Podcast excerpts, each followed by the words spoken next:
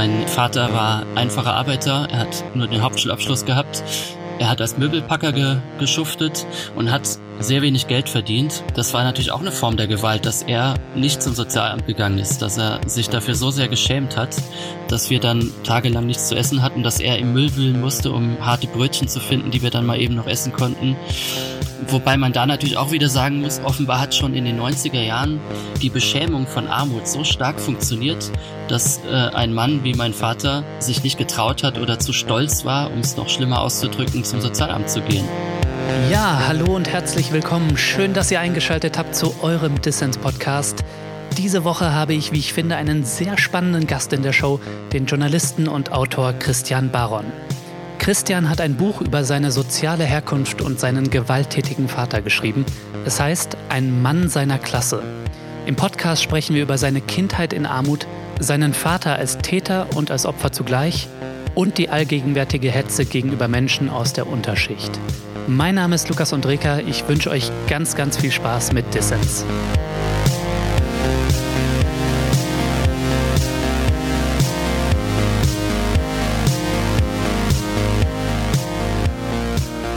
Ja, Christian, schön, dass du beim Dissens-Podcast dabei bist. Ja, schönen Dank für die Einladung. Christian, wir wollen heute über dich und dein Buch sprechen, Ein Mann seiner Klasse. Du gehörst nämlich zu einer seltenen Gruppe von Menschen in Deutschland, den Bildungsaufsteigern. Trotz einer Kindheit, die von Gewalt und Armut geprägt war, hast du Abitur gemacht und studiert als einziger in deiner Familie. Hast du eigentlich das Gefühl, wir reden ein bisschen zu wenig über Geschichten wie deine? Ich würde nicht sagen, dass wir zu wenig über Geschichten wie die meiner Herkunft reden. Ich finde es eher problematisch, wie darüber geredet wird. Also okay. wir haben da auf der einen Seite sowas wie RTL 2, also die einschlägigen Sendungen, mhm. wie heißen die da so Harz, aber herzlich und so. Da werden dann ähm, Menschen, die äh, von Sozialleistungen leben oder Working Poor oder Menschen, die eben mhm. nicht studiert haben, in aller Regel so dargestellt, als wären sie zu blöd für alles, um ein anständiges bürgerliches Leben zu führen und dann auch noch selbst schuld an ihrer Armut, ganz schlimm, mhm. ähm, eben eher so vorgeführt. Dann gibt's auch noch die Boulevardmedien mit den großen Buchstaben, ja. die ähm, eher politisch dann argumentieren und sagen, so faul sind die Hartz-IV-Empfänger wirklich, die liegen uns Steuerzahlern auf der Tasche.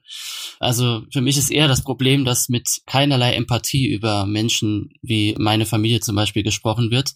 In der Literatur wiederum, in der ich mich ja jetzt versucht habe, ist es so, dass es solche Geschichten fast gar nicht gibt, äh, seit Jahrzehnten schon, zumindest im deutschsprachigen Literaturbetrieb. Mhm. Dabei habe ich eben das Gefühl, dass nichts besser dafür sorgen kann, dass man empathiefähig mit Menschen sein kann, die einem im Alltag nicht so häufig begegnen, als wenn man das über Literatur wahrnimmt.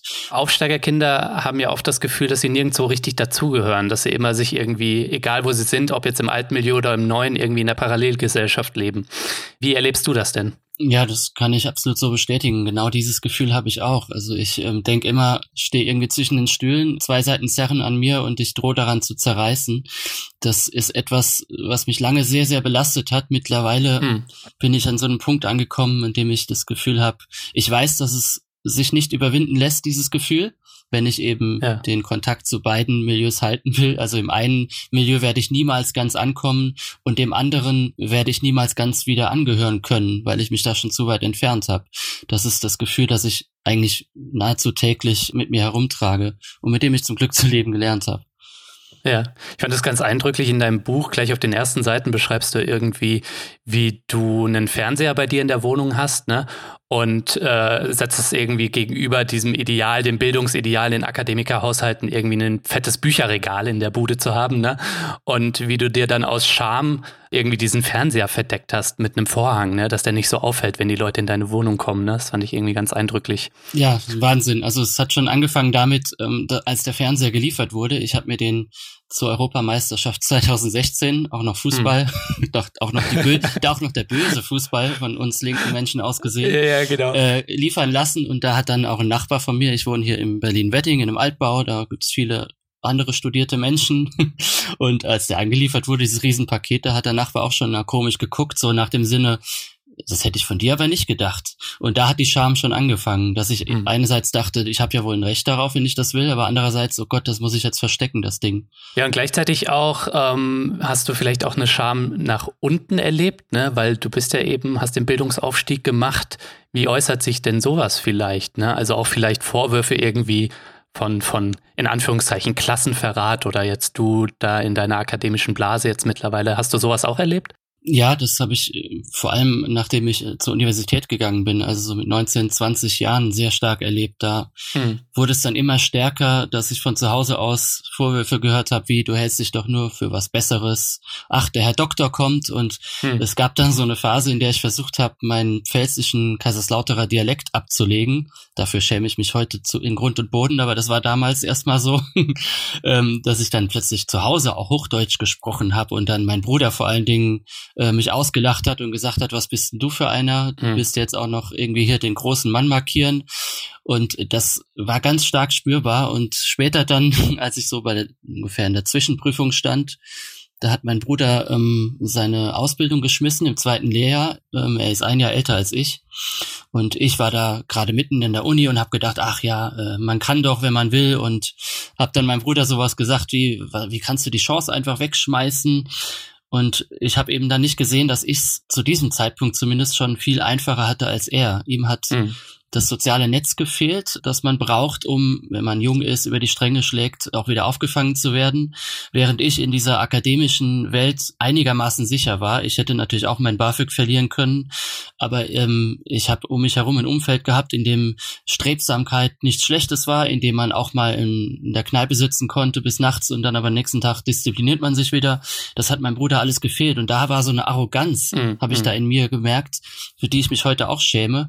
Und ähm, da konnte ich auch verstehen, dass mein Bruder damals irgendwie gesagt hat, also du blödes Arschloch, bist irgendwie hier jünger als ich, bist aus der Stadt abgehauen und äh, musst mir jetzt hier noch zu spüren geben, dass du dich für was Besseres hältst. Mhm. Sowas gab es immer wieder. Finde ich spannend an Figuren wie dir und an so Aufsteigerbiografien, dass äh, größere Sensibilität da ist für diese Unterschiede, für diese Feinen zum Teil, ne? Und dass aber auch zum Beispiel dann seziert wird, ne, von Leuten wie dir, dieser Klassendünkel, der zum Teil so zum Beispiel in diesen urbanen, kosmopolitischen Mittelschichten vorhanden ist, ne? So, und äh, die Sensibilität, das ist, glaube ich, etwas, wovon wir viel lernen können, ne? Ja, also ähm, das ist ein Erfahrungsvorsprung, für den ich nichts kann und der Erfahrungsnachteil, für den andere wiederum ja auch nichts können. Es würde natürlich sehr viel helfen, wenn man ähm, wenn man einander weniger mit, mit so Schaum vor Mund begegnet, das gilt für alle Seiten, mhm. aber da sind die Zeiten vielleicht im Augenblick nicht die richtigen. Umso mehr ist es für mich wichtig gewesen, in diesem Buch jetzt ganz wahrhaftig zu bleiben. Mhm. Ich bin jetzt nicht der Klassensprecher oder der Sprecher dieser sozialen Klasse. Ich kann nur für mich sprechen und versuche das jetzt eben nicht auf die Art eines Pamphlets oder einer Agitation oder so oder andere zu belehren, sondern einfach nur die Geschichte zu erzählen. Und dann sollen diejenigen, die es lesen, das werden ja in aller Regel Menschen sein, die auch, sagen wir mal, nicht gerade meine Herkunft haben, dass die ja im besten Fall daraus lernen, dass es nicht so einfach ist mit den sogenannten einfachen Leuten. Das ist so ein Ziel, das ich habe. Hm. Das ist so dein äh, didaktisches Moment oder dein pädagogisches. genau, ja, wenn, man, äh, wenn ich größenwahnsinnig sein soll, dann würde ich das schon auch als Ziel nennen. Und äh, wenn es ja. ein paar gibt, die dann sagen, äh, ach ja, so habe ich das bisher noch gar nicht gesehen, dann habe ich schon, hat sich alles schon gelohnt, diese ganze stressige Zeit. Ja. Willst also vielleicht so ein bisschen eine Klassenscham nach unten rauskitzeln, so dass die Leute ihre eigenen Privilegien auch irgendwie hinterfragen, ne, und ihren eigenen Status und im besten Fall nicht so nach unten treten. Absolut, ja. Also das ist ja so, dass das auch bei Menschen vorkommt, die sehr vogue sind, was das Thema soziale Ungleichheit angeht. Ne? Also ja. ich weiß gar nicht, ob ich jetzt unbedingt eine Klassenscham nach unten auslösen will, sondern eher sowas, diese Gesellschaft, die auseinanderdriftet, kann, glaube ich, am ehesten so wieder äh, zusammenfinden.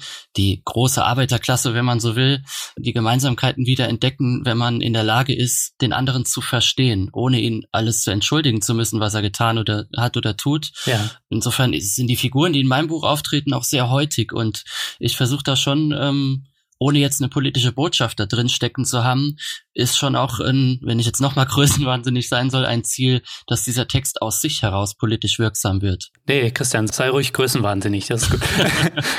ich finde auch, das trifft gerade echt voll so einen Nerv, ne, weil ähm, wir ja jetzt gerade zum Beispiel mit der Klimafrage und der Klimakrise erleben, wie sich da Gesellschaft zum Teil wirklich so auseinanderdriftet, ne? Und zum Beispiel irgendwie, und das meinte ich vorhin vielleicht auch mit Dünkeln, und das lässt sich daran ganz gut zeigen, irgendwie, das erlebe ich in meinem Umfeld so, ja, da ist man ganz woke und irgendwie, man macht was fürs Klima und man äh, konsumiert weniger Plastik und so weiter, ne?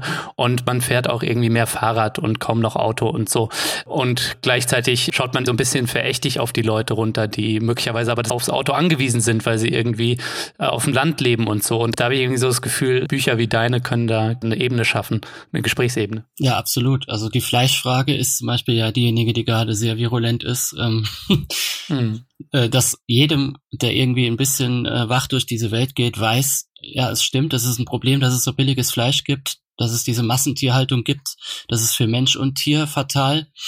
Aber die Lösung darin zu sehen, dass äh, die Fleischpreise mal eben stark angehoben werden, also in dieser marktwirtschaftlichen, kapitalistischen Logik allein zu denken, um das Problem, mhm. das grundlegende Problem, das ja ein systemisches ist, lösen zu wollen. Das führt natürlich dazu, dass wir dann nicht nur kapitalistische, sondern irgendwann wieder feudale Zustände haben, mhm. wo dann die, äh, die Reichen beim Spanferkel fest in den Palästen sitzen und der Rest seinen Kanten Brot zu fressen hat. Das ja. kann ja nun wirklich niemand wollen. Erst recht nicht diejenigen, die, ähm, die das Klima retten wollen. Nee, das kann auch nicht die Position sein. Ne? Ne? Das muss schon verbunden sein mit einer Umverteilung auch von Wohlstand, ne? wenn wir irgendwie das Klima retten wollen. Ansonsten verliert man nämlich die Leute an irgendwelche rechtsnationalistischen Teilen oder Positionen. Ne? Ja, absolut. Also mich hat vor einiger Zeit eine äh, Aktivistin von ähm, Extinction Rebellion gefragt, wie kriegen wir das denn hin, Menschen mit deiner sozialen Herkunft bei uns für unsere Sache einzubinden? Mhm was ja wahnsinnig wichtig ist, ja. weil die Klimakatastrophe abzuhalten, wenn das noch möglich ist, nur auf demokratischem Wege wirklich funktionieren kann. Das heißt, dass sehr viele Menschen sich daran beteiligen. Und die Frage ist aber auch total schwer einerseits zu beantworten, was die Umsetzung angeht, aber die Idee an sich muss natürlich sein, dass man ähm, so wichtig es auch ist, dass Individuen ihr Verhalten ändern, wieder mehr zur Systemlogik geht und ja. sagt, okay, wir müssen die Eigentumsfrage einbeziehen in das, was, was wir da jetzt so diskutieren. Das äh, beispielsweise einfach mal, es ist dann eben im Kapitalismus auch immer alles eine Frage des Geldes und dieses Geld ist da. Hm. Also ich habe vor kurzem gelesen, dass 32 Billionen US-Dollar in Offshore-Konten liegen, also von Unternehmen und Privatschwerreichen, die sich der Europäischen Union entziehen. Und die EU-Länder, die lassen das zu. Also würde man dafür sorgen, dass das nicht mehr möglich ist. Was hätte, was und würde das ordentlich besteuern? Dafür sorgen, dass Apple, Ikea, Amazon und Co., dass die endlich mal ordentlich Steuern hier in Europa zahlen, dann würde man nicht mehr darüber reden müssen, ähm, wie viele Flüchtlinge man aufnehmen kann, hm. sondern das wäre alles gar kein Problem. Hier könnte jeder Schutz finden, der ihn sucht, unabhängig von seinen Motiven. Und man könnte Fluchtursachen bekämpfen und man könnte, das wäre das Tüpfelchen auf dem i, auch dafür sorgen, dass wir all das, worüber wir jetzt gerade reden, mit dem in Bezug auf die Abwendung der Klimakatastrophe, würde man auch hinkriegen. Also von der Verkehrswende weg vom Individualverkehr. Definitiv, ja. Ähm, das wären alles Möglichkeiten, die wir hätten. Und wir hätten sogar eine Möglichkeit, die da unten in Anführungszeichen in unsere Sache einzubeziehen, ohne dass man, dass da neuer Hass gesät wird, sondern es würde einfach äh, dafür gesorgt werden, dass umverteilt wird, dass die Eigentumsfrage gestellt wird und dass Gerechtigkeit in diese Gesellschaft kommt. Ja, schöne Worte. Damit können wir den Podcast dann auch beenden. Schönes Schlusswort. Nein, Christian, wir wollen noch ein bisschen über dein Buch sprechen. Ne? Es heißt Ein Mann seiner Klasse. Darin erzählst du die Geschichte deiner Kindheit, was auch die Geschichte eines prügelnden Vaters und einer depressiven Mutter ist. Worum geht's in dem Buch und sag vielleicht auch, warum hast du es eigentlich geschrieben? Warum hast du dich hingesetzt und es zu Papier gebracht? Ja, das Buch ist die Geschichte einer Kindheit in Armut und speziell meiner Kindheit. Also es ist so eine Mischung aus äh, Roman und Sachbuch. Und ja, ich bin aufgewachsen, insbesondere in den 90er Jahren. Hm. Ich bin 1985 geboren und habe also noch den sogenannten alten Sozialstaat da miterlebt. Mein Vater war einfacher Arbeiter, hm. er hat nur den Hauptschulabschluss gehabt. Er hat als Möbelpacker ge geschuftet und hat sehr wenig Geld verdient meine Mutter war Hausfrau, wir waren zu viert, äh, vier Kinder zu Hause und das ist so das Setting, in dem sich das Ganze abspielt, also in der Armut. Und dann kommt eben, wie du gesagt hast, noch hinzu, die, das Spezifikum, das ungewöhnlich ist, nämlich, dass mein Vater gesoffen und geprügelt hat. Hm. Und ähm, ja, mein Buch ist eigentlich so ein Versuch, also das Verhältnis aus meiner Kindheitssicht zu meinem Vater zu erklären um zu zeigen, was auch schief läuft in dieser Gesellschaft. Ja, und geschrieben habe ich das gar nicht, weil ich den inneren Drang am Anfang hatte. Da mussten mich andere zubringen, wie so oft äh, bei Dingen, die ich so getan habe in der Vergangenheit. Okay. Dann ist es wirklich aus mir rausgeflossen und es ging total schnell, mir gut von der Hand. Auch deshalb, weil ich meine Familie hinter mir hatte. Also ich habe mir die Geschichte mit meiner Familie zusammen erarbeitet. Wir haben Erinnerungen zusammen durchgesprochen. Wir haben so eine Art Familientherapie nochmal nachgeholt, die vorher nicht stattgefunden hat. Okay, in vielen, vielen Gesprächen. Ich bin ständig in Kaiserslautern gewesen. Ja, im Endeffekt stand dann ein Text, der meine Stimme ist, aber eigentlich ist es so ein vielstimmiger Chor meiner Familie. Ja, das Buch, das ist eine Erinnerung an deine Herkunftswelt und vor allem aber auch eine Erinnerung an deinen Vater. Du hast es eben schon gesagt, ein einfacher Arbeiter mit Hauptschulabschluss, Möbelpacker, in Armut lebend mit der Familie, aber gleichzeitig auch mit so einem Arbeiterstolz, so beschreibst du ihn zumindest in deinem Buch, eben ein Mann seiner Klasse. Aber vielleicht kannst du mal beschreiben, wie kam das eigentlich mit der Alkoholsucht und der Gewalttätigkeit, weil bei dem Titel hatte ich kurz so einen Moment, wo ich so dachte, das klingt fast so ein bisschen entschuldigend so, ja. Er war eben ein Mann seiner Klasse und deswegen musste da automatisch Alkoholsucht und Gewalttätigkeit gegenüber seiner Frau und seinen Kindern draus folgen. Weißt du, wie ich meine? Mhm. Ja, also mir war von Anfang an klar, dass ich dieses Buch nur so schreiben kann, dass es die innere Perspektive des Kindes und des Jugendlichen ist, also mhm. meiner damaligen Existenz und dass es entschuldigend drüber kommen kann, das, das kann ich nachvollziehen. Ich äh, empfinde es selbst aber nicht so. Mhm. Ich glaube eher, dass es der Versuch des Sohnes ist, eine Erklärung für das zu finden, was den Vater zu dem gemacht hat, was er eben war und weniger dann, also das heißt für mich nicht gleichzeitig auch, dass man das entschuldigt. Aber ähm, diese Frage der Klasse ist natürlich eine, die auch bei mir dann wiederum mit dem meinem späteren politischen Leben zu tun hat. Mhm. Verhältnismäßig früh, direkt nach dem Abitur, habe ich angefangen, mich so links zu politisieren, auf äh, ziemlich autodidaktisch.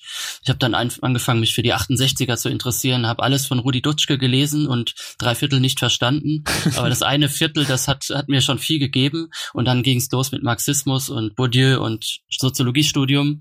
Also das steckt da natürlich auch mit drin. Ja. Im, ich deute es ja aber in diesem Buch nur an. Und äh, das ist auch sehr wichtig gewesen, weil es erstmal darum geht, die Herkunft meines Vaters auch ein bisschen zu skizzieren. Der ähm, ist aufgewachsen mit einem Vater, der selbst Möbelpacker war, auch ähm, eine ganz andere Generation, die Kriegsgeneration sozusagen, aber hm. eben in dieser Zeit der Bildungsexpansion, die dann später kam, in der ja mein Vater aufgewachsen ist, war er jemand, der dort durchs Raster gefallen ist. Also er hatte offensichtlich dann auch nie wirklich selbst eine Chance, weil seine Mutter die Familie früh verlassen hat. Ähm, der Vater war dann alleinerziehend. Ebenfalls ist er Alkoholiker geworden und auch gewalttätig gewesen, auf eine schlimmere Art, als ich es erlebt habe. Hm. Und was meinem Vater immer gefehlt hat, das ist die Rettung die Rettung, die ich und auch meine Geschwister erlebt haben, durch meine Tante, durch Lehrerinnen und Co., durch das Jugendamt, das hatte mein Vater nie. Hm. Deutschland ist eine Klassengesellschaft, das war sie auch, auch schon vor Jahrzehnten, auch wenn manche immer so tun, als wäre das ein Phänomen der letzten Jahre. Nein, ist es nicht. Ja. Die Bundesrepublik Deutschland war nie was anderes. Und das zeigt sich an meinem Vater auch. Er hat damals die Notwendigkeit gehabt, von der Schule abzugehen, weil sein Vater gesagt hat, du musst jetzt arbeiten und äh, was beitragen zum Familieneinkommen und die Schule hat auch nie großartig sich darum geschert, ähm, dass er vielleicht mittlere Reife machen könnte, sondern da gab es keine Lehrer, die ihn gestützt haben und dann ist er eben working poor geworden, wie wir heute sagen. Also er hat mhm. dieses männliche Ernährermodell war ihm sehr wichtig, er hat das auch von zu Hause aus so erlebt und wollte seine Familie durchbringen mit seiner Hände Arbeit. Das hat nicht geklappt. Und wie das so ist, erwächst daraus Frust. Und dieser Frust, der Glücklicherweise ist das in der Arbeiterklasse meistens nicht so, dass sich dieser Frust in Alkoholismus und Gewalt äußert. Bei meinem Vater war es aber eben so. Das heißt, das ist eine Möglichkeit, das zu kanalisieren. Mhm. Das heißt, mein Erklärungsansatz ist, mein Vater hat versucht, diese strukturelle Gewalt, die das System an ihm ausgeübt hat, irgendwie musste er das kanalisieren und er hat es leider völlig falsch getan. Hm. Und das hatte auch, das hatte auch zu tun mit seinem falschen Proletarierstolz. Das muss man ja auch sehen. Also, dass er an diesem männlichen Ernährermodell festgehalten hat, meine Mutter gar nicht arbeiten gehen sollte. Hm. Und ähm, dass ihm das wahnsinnig wichtig war, ein gestandenes Mannsbild zu sein, wie er das so genannt hat. Das ist ja auch ein fehlgeleiteter Proletarierstolz. Und äh, der natürlich auch dazu geführt hat, dass wir weiterhin in Armut gelebt haben, so dass es bei meinem Vater eine Mischung ist aus sozialen sozialen Dispositionen, Systemfragen und falschen Lebensentscheidungen und Lebensentwürfen. Aber auf jeden Fall nicht so einfach, dass er einfach irgendwie zu blöd war, ne? Wie das oft eben in Gesellschaft, gesellschaftlichen Diskursen unterstellt wird, ne? Ich hatte vor kurzem eine Buchpremiere in Kaiserslautern, äh, ganz toll mit vielen Leuten, die ich kannte, aber vielen auch nicht. Und da kam ein Mann Anfang 60 auf mich zu und sagte danach zu mir, ich habe deinen Vater gekannt. Ach, echt? Okay. Krass, äh, ja, ja, ja. Und eins kann ich dir über deinen Vater sagen. Ich finde schön, wie du den dargestellt hast, denn so habe ich ihn auch wahrgenommen. Also er hat ihn vor allem gekannt, bevor ich zur Welt kam noch. Dann später äh, auch noch so äh, über die Arbeit immer wieder. Und er hat dann den Satz gesagt, dein Vater mag ein Arschloch gewesen sein, aber er war immer auf der Seite der Schwachen. Das ist ein harter Satz äh, in jeder Hinsicht. Hm. Aber wenn das jemand sagt, der ihn auch noch von früher kennt, dann muss ich sagen, okay, er kann nicht immer so gewesen sein, wie ich ihn erlebt habe. Aber nimm uns doch trotzdem mal mit in deine Kindheit für einen Moment. Das beschreibst du ja in deinem Buch in vielfältiger Weise, ne? die Alkoholsucht deines Vaters und auch die Gewalttätigkeit. Wie hat sich das denn geäußert und wie hast du auch am eigenen Leib Gewalt erfahren? Ist auch gar nicht so einfach darüber zu sprechen. Da fiel es mir viel leichter, ähm, das aufzuschreiben. Aber mhm weil ja auch die, mein Vater so ein Mensch war, der von den Extremen irgendwie geprägt war. Er war wahnsinnig unberechenbar. Das heißt, ähm, mein Bruder und ich, wir, wir haben abends dann häufig in unseren Betten gelegen. Also wir hatten so ein, so ein Stockbett ja. ähm, in einem Zimmer und haben von diesem Bett aus, die Tür war auf äh, von unserem Kinderzimmer und konnten dann auf die auf die Wohnungstür gucken. Und wenn wir die Schritte gehört haben, wie er dann abends nach der Kneipe nach Hause kommt, dann haben wir immer gedacht, es gibt jetzt genau zwei Möglichkeiten. Entweder er ist jetzt wahnsinnig zärtlich und äh, holt uns aus dem Bett, spielt mit uns äh, Nintendo oder guckt Fernsehen bis in die Puppen. Oder aber er geht sofort auf meine Mutter los und dann müssen wir uns dazwischen werfen. Und das konnte eben wirklich so aussehen, dass er reinkam, irgendeinen Frust aus der Kneipe geschoben hat. Meine Mutter saß im Wohnzimmer und er ging sofort auf sie los, zog seine Schuhe aus, hat auf sie eingehauen. Ganz schreckliches Geräusch ist bis heute die dieses, ähm, wenn dann der Kopf meiner Mutter gegen die Wand donnert und das Wohnzimmer war direkt neben unserem Kinderzimmer. Solche Geräusche, die bleiben erhalten und das ist auch eine Sache, die die ich für immer mit meinem Vater verbinden werde, hm. die in dem Sinne auch nicht zu verzeihen ist. Na klar. Denn da gibt es wirklich nichts zu verzeihen an so einem Verhalten.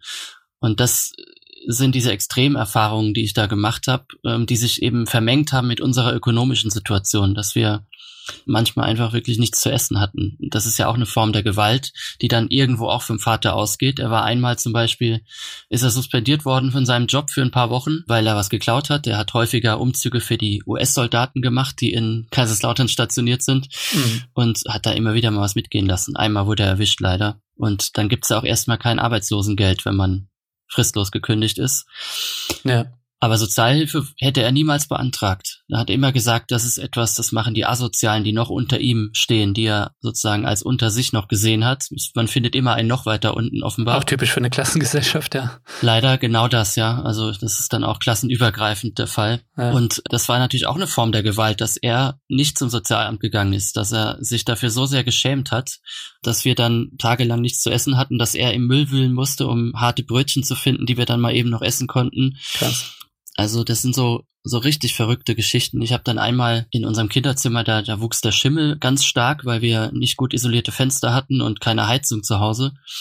Äh, außer im Wohnzimmer, da hatten wir so einen Bollerofen. Bei uns im Kinderzimmer wuchs riesengroß der Schimmel. Und einmal war es so krass mit dem Hunger, dass ich meinen Fingernägeln diese Wand abgekratzt habe und mir das Zeug in den Mund gesteckt habe weil ich gedacht habe, das ist doch ein Pilz, das kann man doch bestimmt essen. Ich esse ja auch manchmal Pilze auf der Pizza. Alter, echt? Wie alt warst du da, wenn ich fragen darf? Wie alt war ich? Da, da war ich sieben oder acht. Okay. Und mein Bruder war natürlich außer sich, der hat das natürlich alles gecheckt, wie gefährlich das ist. Hm. Und ich habe dann halt so Sprüche gerissen, wie gesagt, so an irgendwas muss man auch kaputt gehen und ich will nicht verhungern, ich gehe dann lieber daran kaputt, so wie mein Vater immer geredet hat. Hm. Und ähm, ich habe seitdem zum Beispiel auch so einen Tick, den ich erst in den letzten Jahren äh, mir wieder bewusst gemacht habe, warum ich den vielleicht habe. Ich muss mir meine Fingernägel immer unfassbar kurz schneiden. Ich kann die nicht lange lassen, weil das vielleicht aus dieser Zeit noch stammt. Ja. Und das ist eben etwas, das mir mein Vater auch als Gewalt eingebrockt hat. Wobei man da natürlich auch wieder sagen muss, offenbar hat schon in den 90er Jahren die Beschämung von Armut so stark funktioniert, dass äh, ein Mann wie mein Vater sich nicht getraut hat oder zu stolz war, um es noch schlimmer auszudrücken, zum Sozialamt zu gehen. Das ist natürlich die andere Seite der Medaille.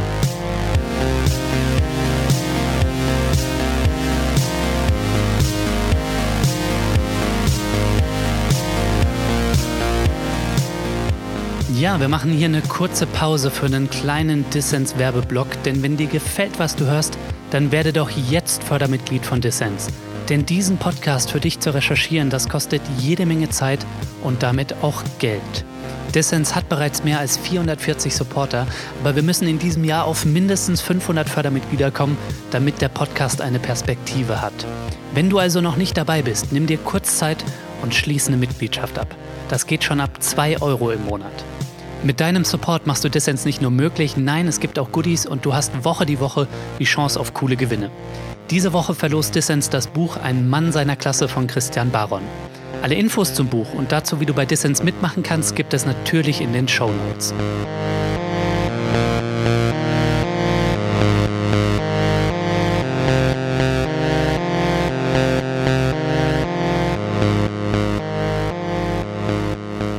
Ja, du hörst den Dissens-Podcast. Zu Gast ist der Journalist und Autor Christian Baron. Lass uns nochmal auf deinen Vater zu sprechen kommen. Ähm, trotz der Gewalt, die du auch am eigenen Leib erfahren hast durch ihn, beschreibst du auch, wie du immer wieder Nähe zu ihm gesucht hast und auch ähm, dich nach Liebe von deinem Vater gesehnt hast. Gab es vielleicht auch so Momente, wo du deinen Vater und deine Beziehung zu ihm ganz glücklich erlebt hast? Ich ähm, habe lange gebraucht, bis ich so diese Geschichten wieder zulassen konnte, die da sind. Ähm, hm. Das Interessante ist, dass mein Bruder, der im Gegensatz zu mir nicht Soziologie studiert hat, viel früher zu so einem differenzierten Bild über den Vater gekommen ist. Der hat mir irgendwann genau das gesagt, was wir vorhin schon äh, besprochen haben.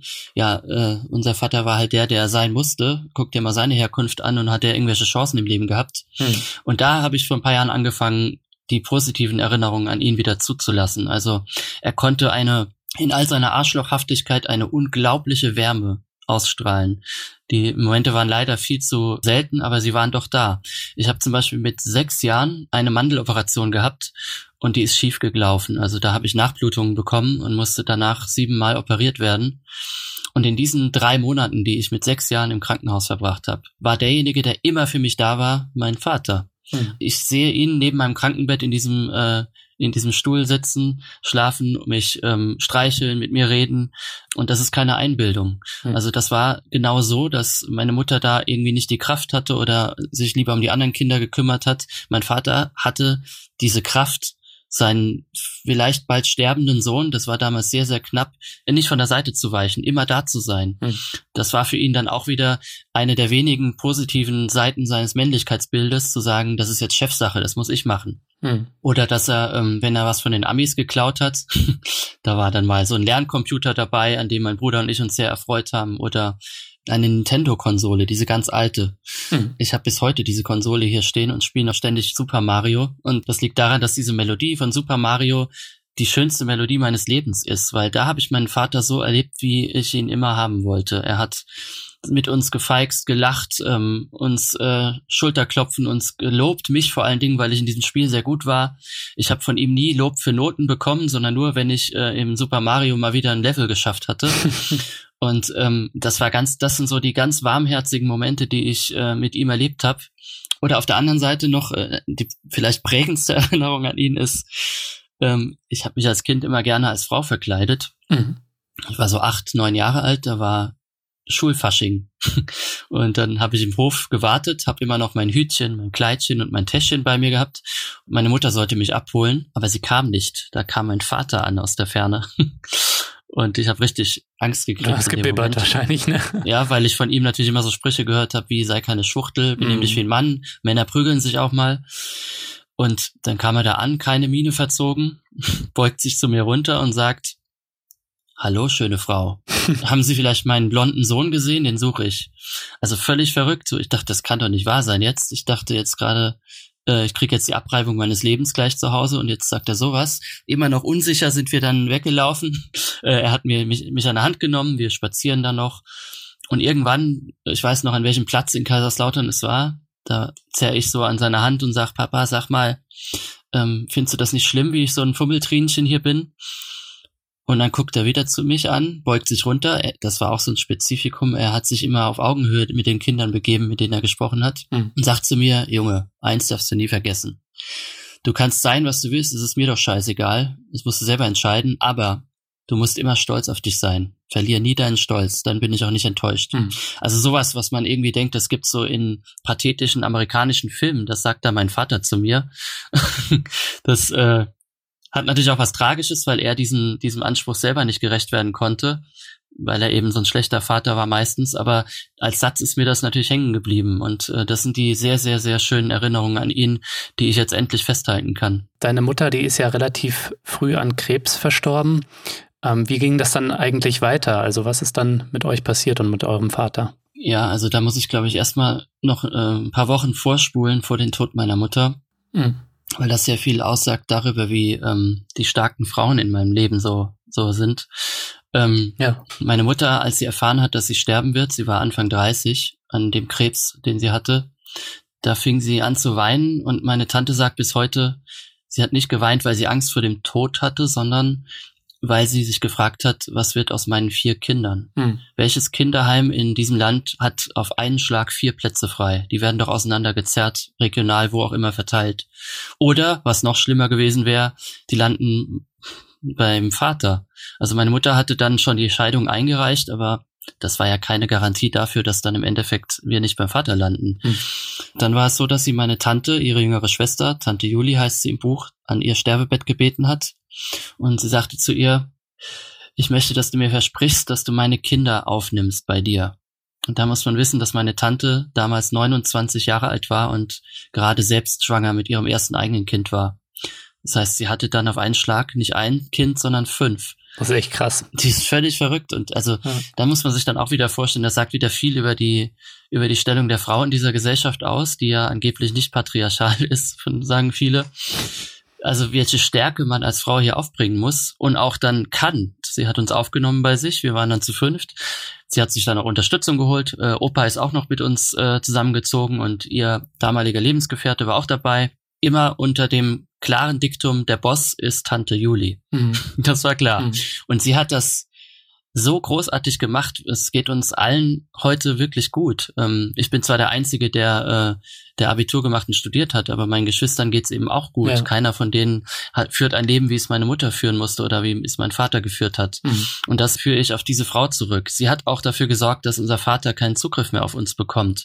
Also wir standen dann offiziell unter dem Sorgerecht des Jugendamts, aber meine Tante war die Pflegemutter, die eingesetzt wurde. Und als solche hat sie sehr gut austariert, ähm, wie das mit dem Vater läuft. Sie hat gesagt, wenn ihr den sehen wollt, trefft ihn, aber er kommt mir nicht ins Haus.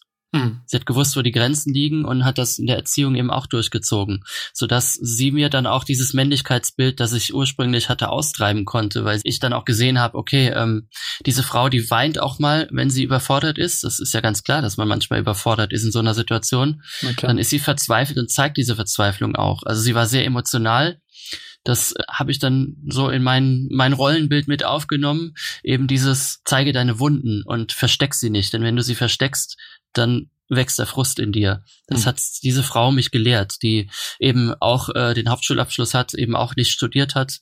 Die hat eine unfassbare Lebensklugheit äh, uns weitergegeben, die bis heute nachwirkt und die die Grundlage dafür war, trotz aller institutioneller Hilfen, die ich nachher hatte, das war die Grundlage dafür, dass ich Journalist werden konnte. Also das führst du auf deine Tante zurück, die quasi die starke Schulter in deinem Leben war. Ja, absolut, in, in eigentlich ja. in jeder Hinsicht.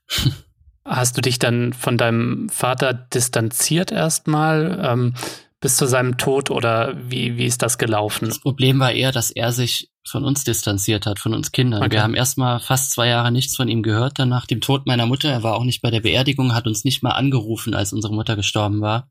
Das war okay. ein richtig harter Schlag, weil meine Tante hat meine Mutter äh, gepflegt in ihren letzten Monaten und gesagt, ich mache das nur bei dir zu Hause, wenn der Typ nicht da ist. Das heißt, der hat dann auch gar nicht mehr bei uns gewohnt in diesen letzten Monaten und war dann einfach weg. Und das erste Mal wiedergesehen habe ich ihn vor Gericht, als es nämlich darum ging, das Sorgerecht zu regeln. Mhm. Er hat dann nochmal Begehrlichkeiten entwickelt, uns doch aufzunehmen. Er hatte blitzschnell eine neue Frau, die er auch schon geheiratet hatte. Und ähm, ja, dann waren wir da beim Familiengericht, das sehr, sehr schnell für das Jugendamt beziehungsweise meine Tante entschieden hatte, zum Glück. Und danach hat er dann das quasi so hingenommen, als wäre es, ach ja, ist halt irgendwie, weiß nicht, wie wenn man gerade ein Fußballspiel verloren hat, hat uns äh, kurz den Kopf getätschelt und ist mit seiner Frau davon gelaufen. Und dieser Tag, ähm, das war das besonders Schlimme, das bis heute wehtut. Das war mein zwölfter Geburtstag und mein Vater hat mir da nicht gratuliert oder so. Das heißt, er wusste es nicht. Hm. Das war äh, der erste harte Schlag nach dem Tod der Mutter. Und dann war es so eine Off-On-Beziehung sozusagen über Jahre hinweg, dass man sich immer wieder mal gesehen hat, aber dass dieser Kontakt nie von Dauer war. Und er immer wieder auch uns versetzt hat. Also hm. Für mich ganz persönlich die schlimmste Situation danach war, ich war damals ein sehr ambitionierter Fußballspieler habe immer gesehen, dass alle Väter der an und oft auch die Mütter der anderen Spieler da mit dabei waren und ihre Kinder bejubelt hatten. Mein Vater war nie da. Einmal hat er sich aber angekündigt und gesagt, ich komme jetzt bei dem Spiel am Samstagnachmittag. Tja, und dann kam es, wie es kommen musste. Ich mhm. habe immer nur rausgeguckt bei diesem Spiel und habe ihn nicht gesehen und er war wirklich nicht da. Und das war so, da war ich so 15, da habe ich dann entschieden, jetzt streiche ich diesen Mann aus meinem Leben. Ich will ihn nicht mehr sehen. Okay. Und danach habe ich ihn dann auch, er hat dann noch drei Jahre gelebt, da habe ich ihn auch nur noch ein einziges Mal gesehen. Und äh, in deinem Buch erfährt man auch, dass du es nicht übers Herz gebracht hast, dann ihn am Sterbebett zu besuchen, im Gegensatz zu deinem Bruder, ne? Also das so sehr hast du dich abwenden müssen, wahrscheinlich auch aus Selbstschutz, ne? Ja, ich glaube auch, dass das so eine so eine Selbstschutzsache war. Ich bedauere es heute sehr, dass ich nicht mehr ans Sterbebett gegangen bin. Ich war damals drei oder vier Monate vor meinen Abiturprüfungen, also ein wahnsinnig großer Schritt in meinem Leben. Na klar. Und dann erfahre ich, dieser Mann liegt im Sterben, der mich so behandelt hat immer, den ich schon aus meinem Leben gestrichen hatte. Und dann war das damals eine bewusste Entscheidung zu sagen, ich gönne ihm nicht diesen Abschied. Hm eine Grausamkeit, wie ich heute finde. Ich habe Verständnis mit meinem damaligen Ich, weil ich glaube, ich hatte gute Gründe, das so zu tun. Aber mein Bruder hat da, wie so oft, besser und richtiger gehandelt, finde ich aus heutiger Sicht. da hat sich seine Lebensklugheit auch wieder gezeigt. Ähm, er hat ihm diesen Abschied gegönnt und ich, also jedes Mal, wenn er mir von diesem Moment erzählt, da ähm, ist auch ganz schwer für mich, ähm, mich nicht noch mehr zu hassen, weil er eben sagt, dass das für meinen Vater eine sehr, sehr schöne Situation war. Er wusste, dass er sterben muss und äh, sie haben sich dann nochmal gesehen. Mein Bruder hat ihm sozusagen, ja, er hat ihm am Sterbebett verziehen. Hm. Und ähm, dazu hatte ich nicht die Kraft und nicht den Schneid zu der Zeit. Aber ich glaube, das kann jeder von uns, die, die jetzt hier zuhören, ähm, irgendwo verstehen. Ne? Also mhm. das, was du durchgemacht hast und dann in der Situation, in der du warst, ne? also dieser einschneidende Moment, und das war dir wahrscheinlich zu dem Zeitpunkt auch bewusst, ich mache hier gerade Abitur, ne? Und das überhaupt nicht selbstverständlich ist, ne? Im Gegensatz zu vielen anderen, die jetzt hier zuhören. Das können wir nachempfinden, sage ich mal. Aber hast du dann zu einem späteren Zeitpunkt, wann war so ein Moment für dich, wo du so persönlich dann gesagt hast, okay, ich verzeih dir, ähm, ich bin im Reinen mit dir, ähm, oder war das dann erst durchs Schreiben später? Nee, der Prozess hat schon viel früher eingesetzt. Mhm. Ich bin 2011, also acht Jahre nach dem Tod meines Vaters, da war ich ähm, gerade im Studium fertig, mit 20, habe ich zum ersten Mal die Kraft aufgebracht, sein Grab zu suchen auf dem Hauptfriedhof in Kaiserslautern. Und ähm, das habe ich dann getan, habe den Friedhofswärter nach dem Platz gefragt. Das ist ein riesiger, riesiges Areal, bin dann dahin, hab's nicht gefunden, bin wieder zurück. Stimmt das? Ja. Hab ich, den, ich bin auch in der Hinsicht äh, nicht sehr begabt, was, was Wege finden angeht. Kenn ich immer. Und dann äh, bin ich wieder zurück und ja, ja, es stimmt, genau das. Und dann war da kein Grab, sondern nur so ein, so ein, er so ein Häufchen Erde und ganz viel Unkraut drüber. Nicht mal ein Kreuz. Hm. Und da habe ich dann zum ersten Mal gedacht, oh mein Gott, das ist nicht das, das ist sehr unwürdig für diesen Menschen. Es war so, dass die Beerdigung, als er gestorben war, hat seine neue Frau ähm, ge gemacht. Sie hat uns gar nicht benachrichtigt, äh, wann die stattfindet. Da stand dann nur nachher in der Zeitung, die Beerdigung fand im engsten Familienkreis statt, was absurd ist. Mhm. Und äh, ich habe danach dann auch mich nicht so dafür interessiert. Aber in dem Moment habe ich mir richtig eine richtige, also vielleicht noch keine Reue gefühlt, aber sehr viele Zweifel was mein bisheriges Bild von diesem Mann angeht.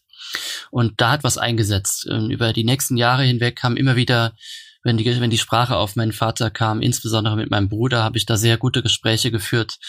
bin ich ganz, ganz schrittweise und nach und nach zu einem Bild von ihm gekommen, in dem ich vielleicht sogar sagen kann, oder nee, nicht vielleicht, ich kann heute auch sagen, wie mein Bruder, dass ich diesen Mann lieb hab. Hm.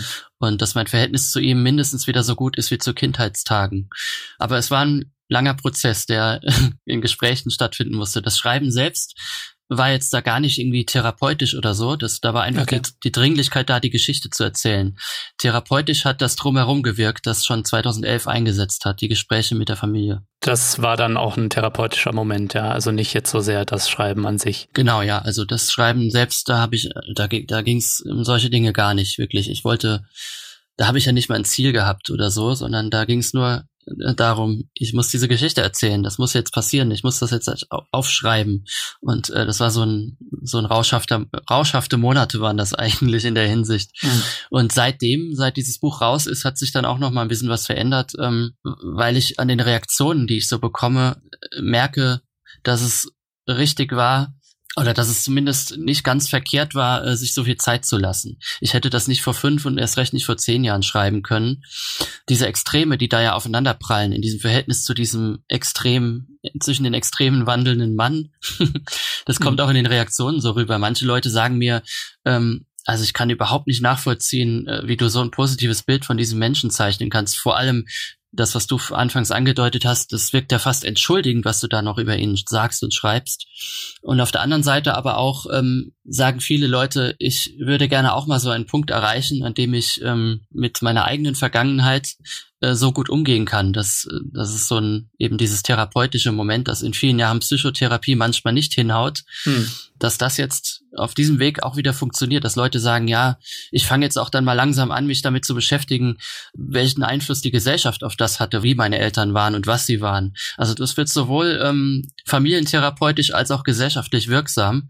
Und das hätte ich vorher natürlich so nicht erwartet. Bei mir ging es nur darum, diesen scheiß Text aufzuschreiben. Das muss raus. Ja. Nee, ich meine, ähm, das, was du da erlebt hast in deiner Kindheit, das habe ich so nicht erlebt. Und trotzdem habe ich dein Buch sehr, sehr gerne gelesen und kann es auch nur allen Leuten da draußen empfehlen, weil es eben auf bewundernswerte Art und Weise schafft, irgendwie da einen Familien- und auch einen Porträt im Speziellen deines Vaters zu zeichnen, was es eben schafft, irgendwie so diese individuelle Ebene und die gesellschaftliche Ebene miteinander zu verweben, ne? Und ähm, dadurch eben ein, ja, ein wahrhaftigeres Porträt schafft irgendwie.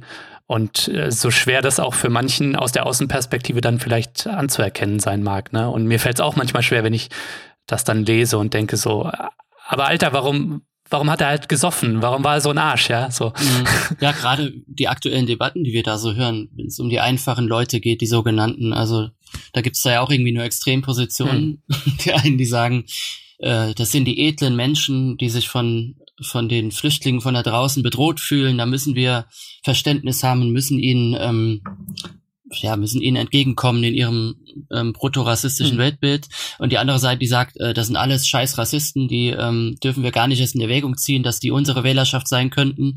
Naja, das sind halt zwei Extrembilder, die beide nicht stimmen. Die Wahrheit liegt irgendwo in der Mitte. Es ist sehr, ja. sehr kompliziert. Mein Vater wäre heute vielleicht kein AfD-Wähler, das weiß ich nicht, aber er wäre mindestens ein Nichtwähler.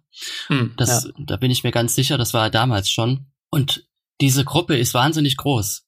Also man fixiert sich immer so stark darauf, AfD-Wähler irgendwo zurückzuholen. Ähm, ich glaube, es ist noch wichtiger, dass man guckt, die Leute, die nicht wählen, haben in aller Regel einen Grund, warum sie das tun.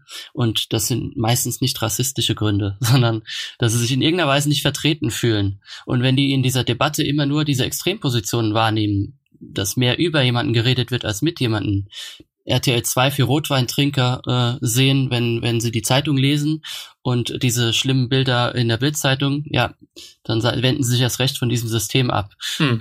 ja, oder nicht vom System sich abzuwenden, vom kapitalistischen ist ja nichts Schlechtes. Das äh, ja. Problem liegt ja darin, dass das dann apathisch ist und dass dann Leute sozusagen resignieren, anstatt aktiv zu werden. Und ich finde, da sind echt, äh, da sind diejenigen, die ähm, in privilegierten Positionen sind, sind da am Zug dafür zu sorgen, dass diese Leute wieder ein Angebot kriegen, an dieser demokratischen, menschenfreundlichen Gesellschaft teilzuhaben. Ja. Das ist wirklich schwer, weil ähm, es ist nicht so leicht, wie ähm, die Menschen, jetzt mal böse klischeemäßig gesprochen, im Prenzlauer Berg den Grünen wegzunehmen.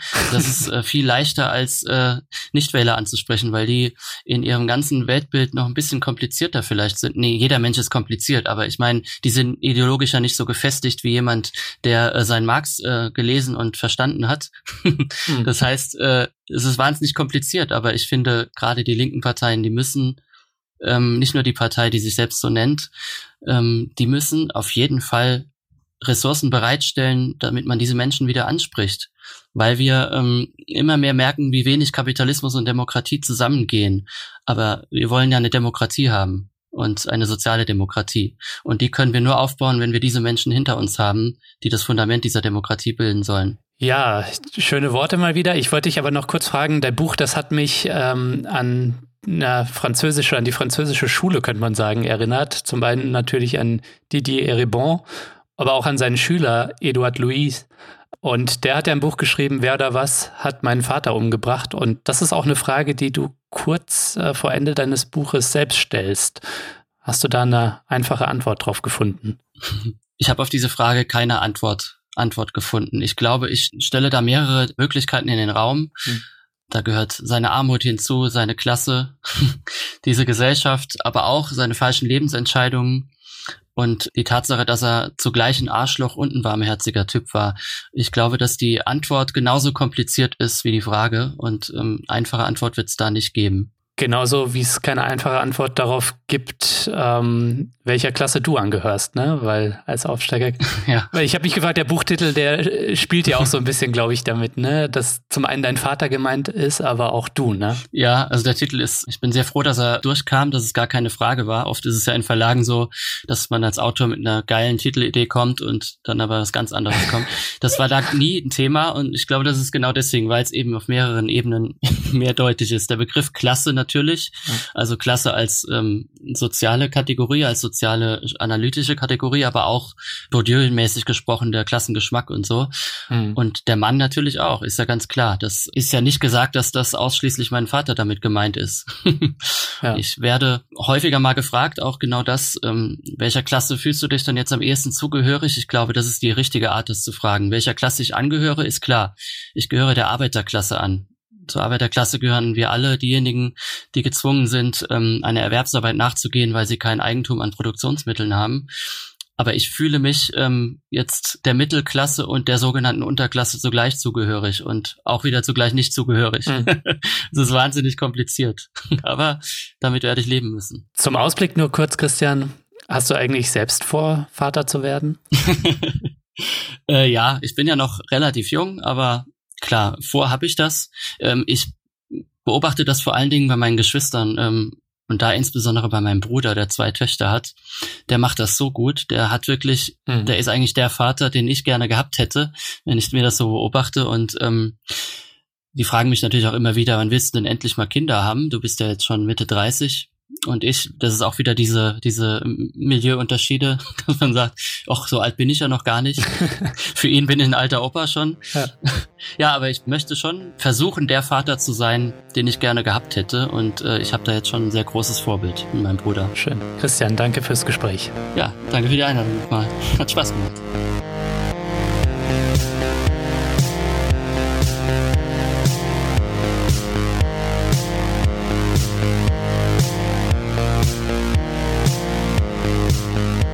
So, das war's mal wieder für diese Woche. Das war der Dissens Podcast. Schön, dass ihr dabei wart. Zu Gast war der Journalist und Autor Christian Baron. Wenn ihr noch mehr kluge Leute hören wollt, dann unterstützt doch jetzt Dissens. Das geht schon für 2 Euro im Monat, also für weniger als eine Tasse Kaffee. Ihr tut damit nicht nur etwas Gutes, nein, ihr habt auch Woche für Woche die Chance auf coole Gewinne. Dieses Mal verlost Dissens das Buch von Christian Baron, Ein Mann seiner Klasse. Wie ihr bei Dissens mitmachen könnt, erfahrt ihr natürlich in den Show Notes. Das war es dann soweit auch von mir. Vergesst nicht, Dissens zu abonnieren, wenn ihr das noch nicht gemacht habt, auf iTunes, Spotify oder der Podcast-App eurer Wahl. Ich freue mich natürlich über Kommentare und Anregungen. Danke fürs Zuhören und bis nächste Woche.